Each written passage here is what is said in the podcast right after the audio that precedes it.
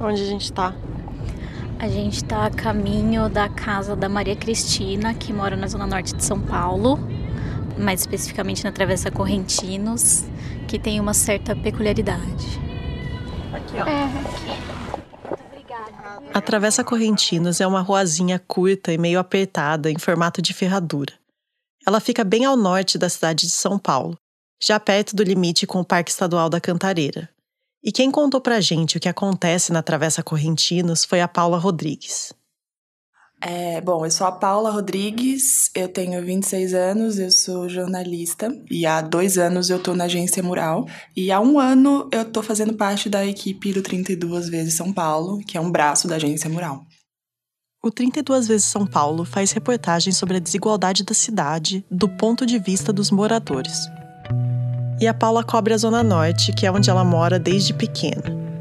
Para voltar da escola onde ela estudava, ela passava pela Travessa Correntinos. E a principal lembrança que ela tem dessa rua é de um dia que choveu tanto que ela foi até liberada mais cedo do colégio. Sei lá, 2007, 2005, não vou lembrar muito bem a data, é, choveu muito, muito, muito, muito. E nisso, essa foi a primeira vez que eu peguei uma enchente naquele lugar, exatamente na rua Correntinos. E aí eu lembro de eu passando assim na água, na minha cintura, assim, eu era uma criança. Então, depois disso, várias outras enchentes ocorreram e eu passei várias outras vezes por aquele lugar. A Travessa Correntinos é o primeiro lugar que aparece na cabeça da Paula quando ela pensa em enchente. E ela voltou nesse lugar alguns meses atrás, quando o 32 vezes São Paulo estava fazendo uma matéria sobre lugares da cidade que alagam todo ano a rua em si, ela é toda composta de casas que são sobrados. Tem do, todas as casas têm dois andares. E aí você vai olhando assim, você vai vendo umas coisas que não são normais, assim. A primeira de todas é a comporta, por exemplo. Logo quando a gente chegou na Travessa Correntino, já notamos várias dessas comportas, que são placas de metal que ficam na frente das portas. Aí, quando a rua alaga, a placa impede ou pelo menos diminui a entrada de água nas casas. E logo de cara dá pra ver a comporta em, em várias das portas, né? É verdade, olha só. Comporta, comporta. E uma dessas casas é a da Maria Cristina. Ela aparece na reportagem das enchentes e foi através da Paula que a gente entrou em contato com ela. Tudo bem? Tudo Vamos entrar. Sempre fica à vontade. Tá, eu me chamo Maria Cristina Soria Ottoboni, tenho 64 anos e moro aqui na Travessa Correntinos há 60, e... 60 anos. Ela tem os cabelos brancos e curtos. É manicure e atende as clientes na garagem de casa. Nós chegamos na casa dela lá pelas quatro da tarde e sentamos no sofá da sala para começar a entrevista. A gente perguntou se ela poderia desligar a TV, já que o som aparecia na gravação. Mas ela só aceitou colocar no mudo, porque disse que fica aflita se a TV está desligada. Ela mora desde os dois anos de idade na Travessa Correntinos. Só saiu de lá durante uns poucos anos, depois do casamento, quando ela realizou o sonho de morar num apartamento. Mas logo se decepcionou. Mesmo sabendo das enchentes, resolveu voltar para Correntinos. Hoje, na casa, moram ela, o marido e a mãe, que já tem 92 anos. Então, eu curto muito esse lugar. A rua é tranquila, silenciosa. Para um desavisado, Parece um lugar bom para se morar. Fica perto de comércios e pontos de ônibus. O problema é que, durante um terço do ano, a travessa fica embaixo d'água. E então as enchentes a gente. É, como é que eu vou te dizer? É, eu vou, vou com ela, entendeu? Porque são quatro meses, aí Acabou, acabou, a gente esquece. Minha mãe disse que a enchente é igual a dor do parto. Você tem aquele momento e acabou. E você falou que são quatro meses, é, é no verão principalmente. É, as mais bravas vêm no verão, né? A partir de janeiro. Mas o pessoal aqui já chega assim, final de outubro, começo de novembro, já fica todo mundo apreensivo até agora final de abril, né? Aí depois disso a gente já fica livre. Mas se você for conversar com pessoas aqui na rua, é, tem gente que olha para o céu, vê que escureceu, já começa a levantar as coisas, tirar carro, sabe? A Maria Cristina brinca que fez faculdade de enchente. E quando a chuva aperta, ela já tem um ritual. Ela começa olhando um dos bueiros da rua, mas não qualquer bueiro. É um bueiro de referência. Esse, quando enche, é um sinal de que a água pode bater na porta. A água costuma vir de lá. Então aí eu já começo, eu vou na garagem, eu tiro algumas coisas, vou no quintal, vou levantando alguma coisa. E aí, só quando a água sobe no primeiro degrau da porta da frente, ela fecha as comportas. Mas nem sempre isso dá conta. Acontece muito da água invadir a casa e deixar os móveis boiando. Mas ela já está preparada para isso. Todas as coisas mais delicadas estão nos armários mais altos. E depois que a enchente vai embora, ainda tem a limpeza. Ela diz que são os dois, três dias limpando, já que a água é muito suja.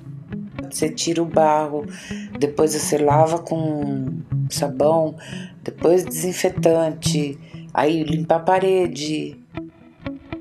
A Maria Cristina é quase uma celebridade das enchentes. Ela já saiu em algumas reportagens e uma equipe da revista Veja até dormiu na casa dela esperando uma chuva que nunca veio. Entre todas as casas da travessa, a dela tem uma curiosidade. Desde 2005, ela marca na parede da garagem a altura das piores enchentes. No dia 10 do 1 de 2011, 1,40m. do 4 de 2005, 1,30m. 7 do 3 de 2014, 1,23m. 7 do 2 de 2007, 95 centímetros. 8 do 2 de 2011, 89 centímetros. 23 do 10 de 2008, 85 centímetros. 19 do 2 de 2007, 89 centímetros, 2 de 2014, 80 centímetros. Abaixo de 80 centímetros a senhora no mar. Não, quando dá aqui para baixo eu falo pro pessoal que não dá ibope, então eu não, eu não marco.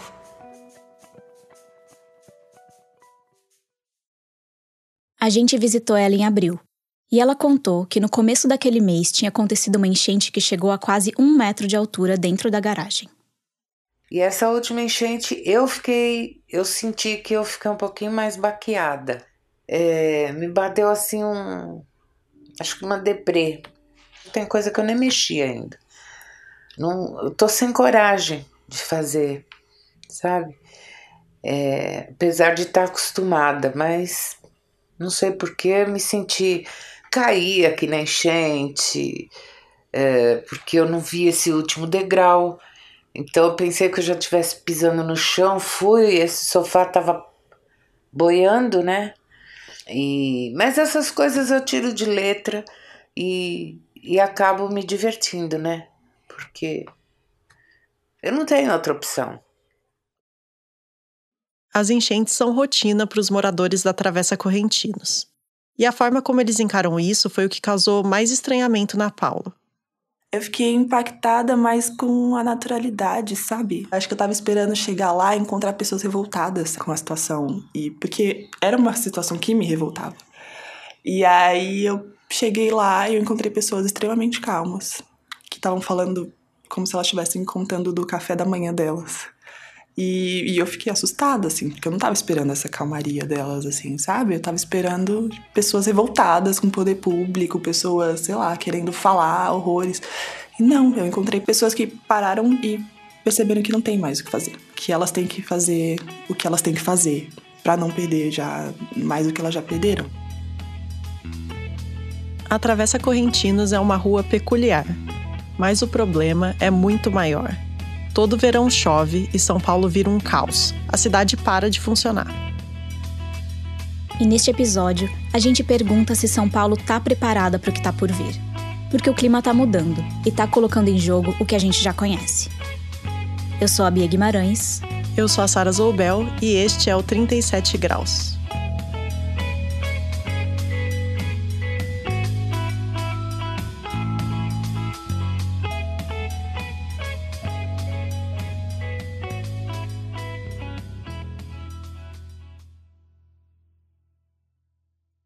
São Paulo é uma cidade enorme que cresceu muito em pouco tempo. São Paulo, the fastest growing city in the world.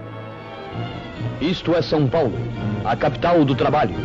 o gigante de concreto armado que dia a dia se torna maior e cresce em todas as direções, para os lados e para o alto.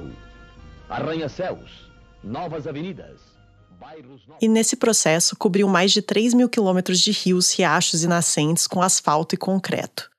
Por isso, quando chove, é a receita do desastre. A água vem de baixo e de cima e faz os estragos que a gente vê no noticiário.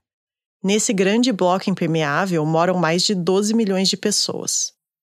Quando a gente pensa em mudança climática, aquecimento global, vem logo a imagem das calotas polares derretendo, as ilhas afundando, florestas definhando.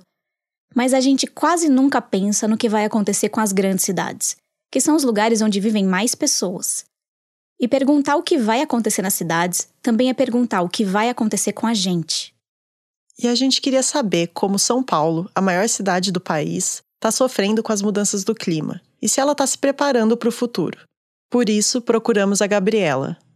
Eu sou Gabriela de Julho, eu sou docente do Departamento de Saúde Ambiental da Faculdade de Saúde Pública da Universidade de São Paulo. A Gabriela coordena um projeto que faz a ponte entre quem faz ciência e quem pode tomar decisões para que as cidades se adaptem às mudanças do clima. No caso, os gestores e os técnicos das prefeituras. E em São Paulo, uma das pessoas com quem ela faz essa ponte é a Laura. Eu sou Laura Seneviva, eu sou funcionária pública da Prefeitura de São Paulo, eu sou arquiteta e urbanista de formação. A Laura passou toda a carreira na Prefeitura de São Paulo. Hoje, ela trabalha na Secretaria do Verde e é secretária executiva do Comitê de Mudanças do Clima. Nós encontramos a Gabriela e a Laura na Faculdade de Saúde Pública da USP. Sentamos nós quatro em volta de uma mesa, eu e a Bia de um lado e a Gabriela e a Laura do outro. Para começar, a gente quis saber se as chuvas vão piorar em São Paulo. São Paulo vai ter menos dias chuvosos, chuvas mais intensas, né? E uma tendência de aumento total das precipitações, ou seja, vai chover menos, mas quando chover, vai ser um estrago, vai chover muito. E a Laura disse que com essas chuvas intensas, o problema maior vai ser o aumento das inundações e de tudo que vem com elas deslizamento, morte, perda material. Mas se você já foi a São Paulo, você sabe. Um bairro é completamente diferente do outro. Existem abismos de desigualdade social. Quem, quem é a pessoa, quem é o grupo mais vulnerável a essas mudanças que estão acontecendo e vão, e vão se intensificar? Olha, certamente aqueles que estão em condições socioeconômicas mais precárias, residem em áreas mais vulneráveis, de alta declividade ou em áreas que estão propícias né, a episódios de alagamentos, de enchentes, de inundações. A Gabriela disse que essas pessoas não só estão mais vulneráveis às chuvas, como também têm maior dificuldade de fazer a vida voltar ao normal depois de uma enchente. Quando a gente olha né, as periferias da cidade, é, essas franjas da cidade que são ocupadas irregularmente, aonde os serviços essenciais não chegam, onde a infraestrutura não está bem sedimentada, são exatamente essas pessoas que vão ser mais impactadas pelos eventos extremos, pelas mudanças do clima. São pessoas que perdem a casa e não têm onde morar, ou pessoas que se acidentam e não têm acesso a um serviço de saúde. A chuva reforça as desigualdades sociais da cidade. Ela cai em cima de todo mundo, mas algumas pessoas estão protegidas e outras não. Em São Paulo, tem muita gente desprotegida. Quase 700 mil pessoas moram em áreas de risco a desastres naturais.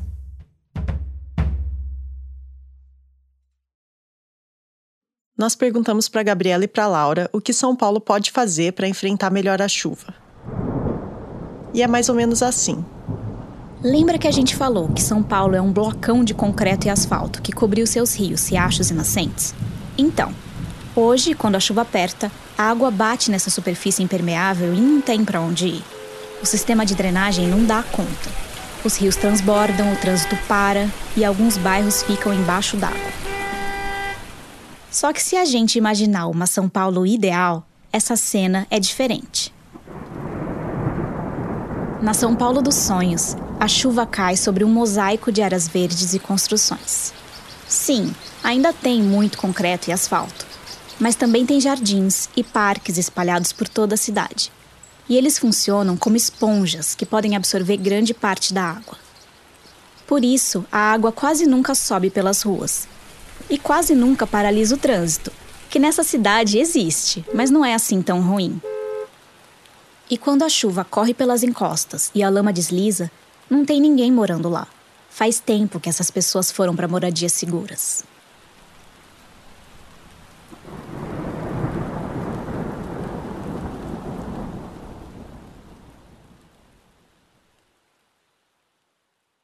É lindo, mas esse sonho tá bem longe da realidade. E uma cidade grande não muda de uma hora para outra. A curto prazo, uma coisa que dá para fazer é avisar que vem chuva forte e ensinar a se proteger dela. E além de alertar, é importante reforçar o acesso a serviços de saúde, de socorro e de assistência social nas áreas mais vulneráveis. Agora, para chegar mesmo na São Paulo dos Sonhos, precisaria de mudanças enormes e de muito planejamento. E São Paulo tem um plano. Pode não estar tá no nível da Cidade dos Sonhos, mas o novo plano diretor, que é de 2013, é bem progressista. Tanto que até ganhou um prêmio da ONU. E mesmo antes disso, São Paulo foi uma das primeiras cidades do Brasil a pensar estratégias para responder às mudanças do clima. Mas quando chega a hora de tirar as ideias do papel e de transformar a cidade, nada é simples.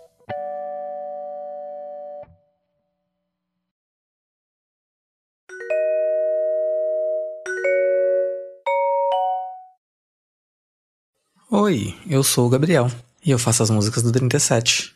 Eu tô aqui para falar que esse episódio tem o apoio do Instituto Serra Pilheira, que financia a pesquisa e a divulgação científica no Brasil.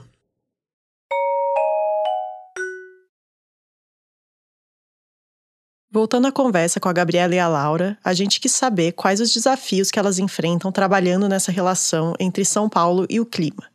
Para Gabriela, que é cientista, o grande desafio quando a gente trabalha com mudanças climáticas e cidade é reconhecer que, embora a gente venha avançando muito no conhecimento técnico-científico, a gente ainda tem lacunas, e lacunas bastante sérias, inclusive, né, é, em termos de do que, que pode acontecer, de quais são essas projeções. Porque se sabe que o planeta está esquentando e que a tendência é que a gente veja mais eventos extremos acontecendo. Mas a ciência não é uma bola de cristal. Não dá para prever exatamente o que vai acontecer em cada lugar e quando. E a Laura, que vive o dia a dia da prefeitura, esbarra nessas lacunas da ciência na hora de tomar decisões. A questão da mudança do clima, ela tem muita imprecisão ainda, muita indecisão também, que são legítimas e aceitáveis no âmbito da ciência. Ela disse que isso de não poder cravar as previsões é péssimo para fazer política. Porque é difícil pensar em estratégias quando tudo é tão incerto. E de quem é a responsabilidade quando milhões são gastos em uma obra de drenagem e a chuva não vem do jeito que era esperado?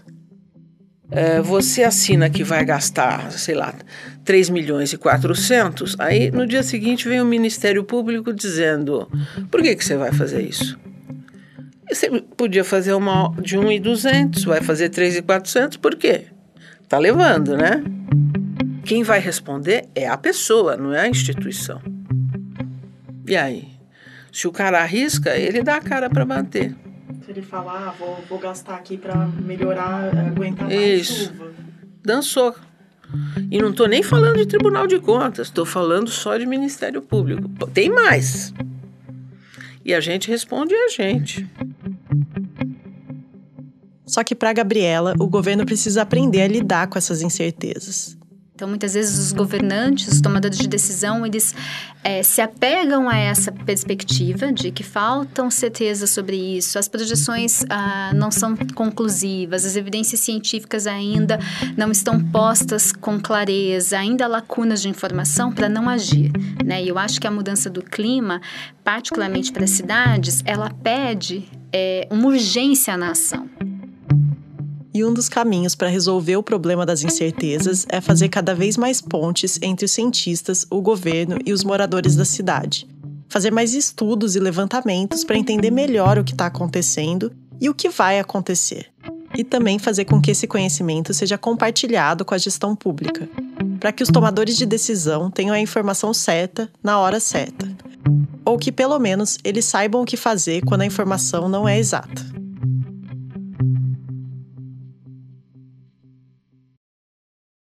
Mas tanto a Gabriela como a Laura reconhecem que o buraco é mais embaixo. Para fazer pesquisa, precisa de recursos. E para transformar pesquisa em política pública, tem ainda mais obstáculos. Tem jogos de poder, tem trocas de governo e tem burocracia. E ainda tem o fato de que as decisões públicas sofrem muita interferência dos interesses privados. Por exemplo, para mexer no planejamento urbano, você cutuca as grandes construtoras. Mudança do clima é business. É grande, é grande mudança. E isso é mega complicado, porque trata de recurso econômico e financeiro, trata muito mais de poder. Então a gente está falando um monte de coisa, tal, sociedade, tá, uhum, e a grana, então tem que chamar esses caras também, porque alguém está ganhando com o jeito que está. E aqui a gente está falando do que dá para fazer para se adaptar às mudanças do clima que estão acontecendo e diminuir os impactos delas. Para de fato desacelerar essa crise, muita coisa precisaria mudar. Mudar indústrias inteiras, mudar o modo de consumo, mudar os sistemas de transporte, mudar as cidades, mudar o uso dos recursos naturais, mudar tudo, em todos os lugares. E quando a gente estava lá fazendo a entrevista e ouvindo essas coisas, bateu uma sensação muito grande de impotência. Então perguntamos para Laura e para Gabriela se elas eram mais otimistas ou pessimistas. E para nossa surpresa, elas disseram que são otimistas. Eu acredito muito na força da sociedade, na força do povo. E, e também acredito que na força que o Estado tem de ajudar o povo. Então, uh,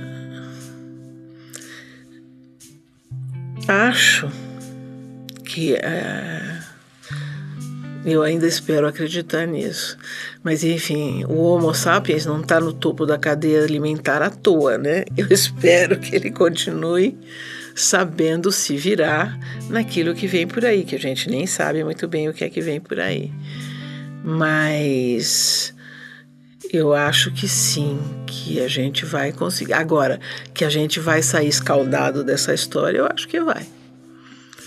Acho que vai sim, mas vai sair melhor lá no fundo, lá no futuro.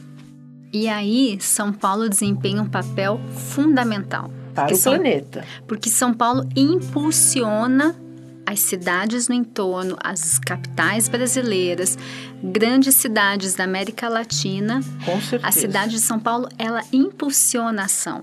As cidades aprendem umas com as outras, as cidades se imitam, os governos locais também disputam essa visibilidade e São Paulo, nesse sentido, cumpre um papel fundamental. E depois de passar duas horas falando de São Paulo, a gente ainda tinha uma pergunta para fazer. Você gosta de São Paulo? Eu adoro São Paulo. Eu acho São Paulo o máximo. Paris é legal, Londres é legal, uh, Maputo é legal, mas São Paulo é o máximo. Por quê? Porque. Porque. Eu me emociono. Vou ter que esperar um pouco.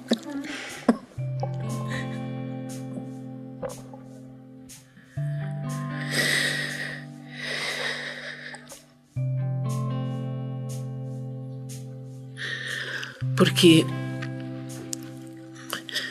Porque em São Paulo a gente tem uma síntese do mundo. Isso é muito bonito. Você, você todos os povos, você, você todo mundo. São Paulo me abraçou há seis anos atrás e eu realmente me apaixonei pela cidade. Não tenho dúvidas que não haveria outra cidade melhor para se morar do que essa. Eu acho.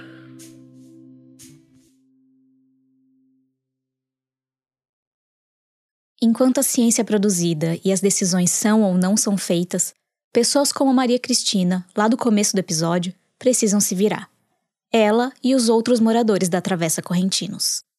E uma das coisas que eles fizeram para tentar se ajudar na hora que a chuva aperta foi criar um grupo de WhatsApp. que tem o nome. Turma da Enchente 2. É o 2, porque o 1 um não deu muito certo. Porque, sabe, aí começaram a escrever aquelas coisinhas. Bom dia, boa tarde, boa noite. Mãozinha daqui, mãozinha dali. Aí eu já cortei. Eu falei: olha, esse grupo aqui só vai funcionar em época de enchente. Por favor, oh, ninguém tá precisando de bom dia. Ela mostrou pra gente as mensagens do grupo. E era verdade, só se falava de chuva. Como é que tá aí? Tá chovendo? Tá enchendo? Não tá chovendo aqui, Beth. Ai, dona Cristina, desculpa, mas como é que tá a chuva aí? Tudo normal, só chuva forte. Pessoal, começou a encher. Quando menos se espera, a rua enche. Triste demais. Aí a Maria Cristina levou a gente para conhecer a casa e mostrou algumas das adaptações que ela fez para tentar diminuir o estrago das enchentes. O que, que é aqui, esse degrauzinho? Então, esse degrau eu havia feito com na esperança de não a água não ultrapassar. Você vê que eu tenho a geladeira em cima de uma madeira, né? De um concreto, não sei. Ela já foi carregada de lá pra cá, ó. Ah, ela foi arrastada, realmente É. deu uma boiada. É. É preso no chão essa. Não, Não? não. Tá. Isso fomos nós que fizemos. Tá. Mas essa geladeira aqui já tomou enchente, acho que desde a primeira. Porque essa geladeira aqui era da minha mãe. Sobrevivente. Ela é sobrevivente. Nunca foi para o hospital, tá sempre aí bonitinha. Aqui no quintal, aqui foi um caos.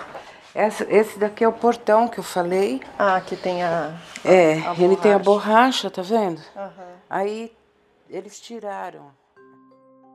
A Paula, a repórter que colocou a gente em contato com a Maria Cristina, já tinha contado como ela se sentiu quando entrou nessa e em outras casas da Travessa Correntinos. Eu entrei na casa dela, entrei na cozinha dela, totalmente nada dentro do normal, assim, que a gente espera de uma casa, assim. é. Foi um susto pra mim, assim, também. Chamou atenção também é, a falta de cuidado das casas.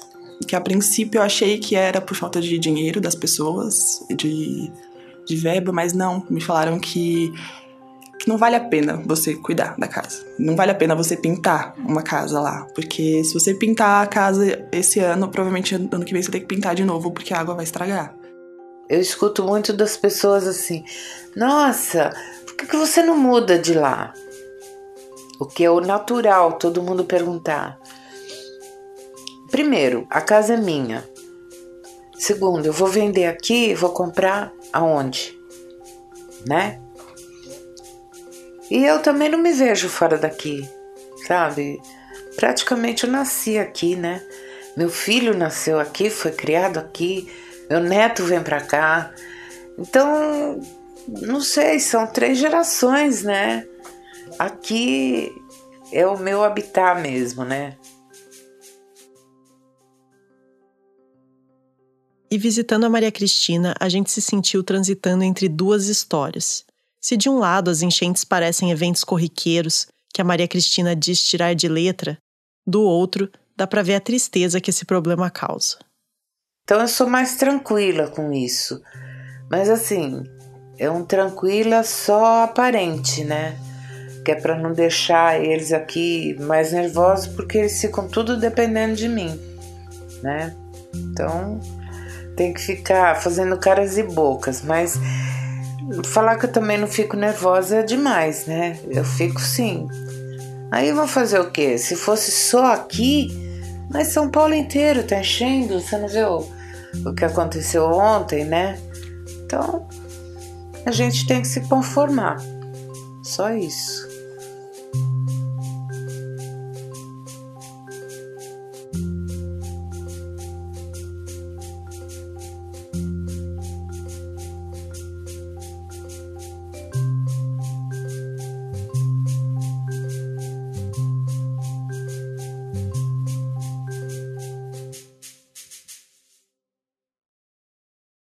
E daqui a duas semanas, no próximo episódio do 37 Graus, Uma história escondida por trás de uma das paisagens mais famosas do Brasil.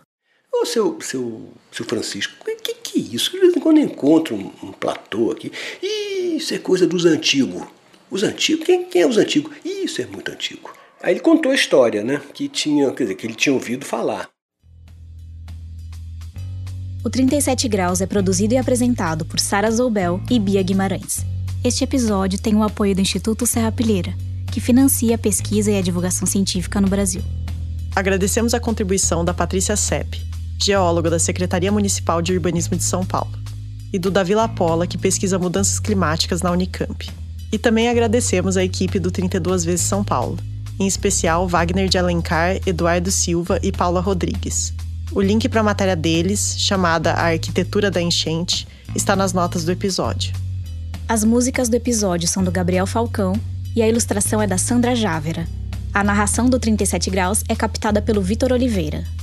Se você gostou do programa, deixe sua avaliação ou comentário no app que você usa para ouvir o podcast. E conte para os seus amigos, isso ajuda a gente a crescer. Estamos no Twitter, Facebook e Instagram na 37podcast. E você também pode assinar nossa newsletter para saber quando saem os novos episódios e ficar por dentro dos bastidores do 37 Graus.